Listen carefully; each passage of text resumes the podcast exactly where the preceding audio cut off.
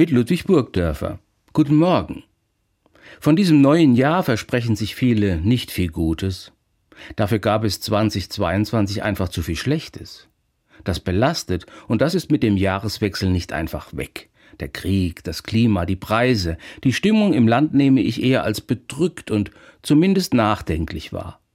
Schließlich haben alle auch noch ihre ganz persönlichen Baustellen und Belastungen. Da passt die Losung des Jahres ganz gut, finde ich. Dieser Bibelvers, den die evangelische Kirche als Leitmotiv und Motto für das neue Jahr ausgesucht hat. Es ist ein kurzer Satz nur aus dem ersten Buch Mose und er heißt, Du bist ein Gott, der mich sieht. Auf das Sehen kommt es also an. Sehen und gesehen werden, das ist wichtig, nicht übersehen werden.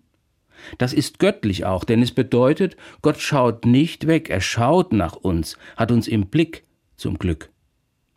Mir gefällt in diesem Zusammenhang eine Besonderheit in der afrikanischen Landessprache Zulu so gut. Da gibt es nämlich eine besondere Form der Begrüßung, die wir so gar nicht kennen. Denn da sagen die Leute, wenn sie sich begegnen, nicht einfach Hallo oder Guten Tag, sie sagen Sabubona, das heißt, ich sehe dich. Und die so angesprochenen antworten dann, ich sehe dich auch. Jewu, Sababuna.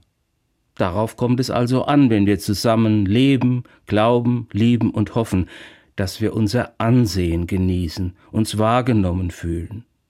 Das könnte also doch ein vielversprechendes neues Jahr für uns alle werden, wenn wir daran denken, dass wir einen Gott haben, der nach uns schaut.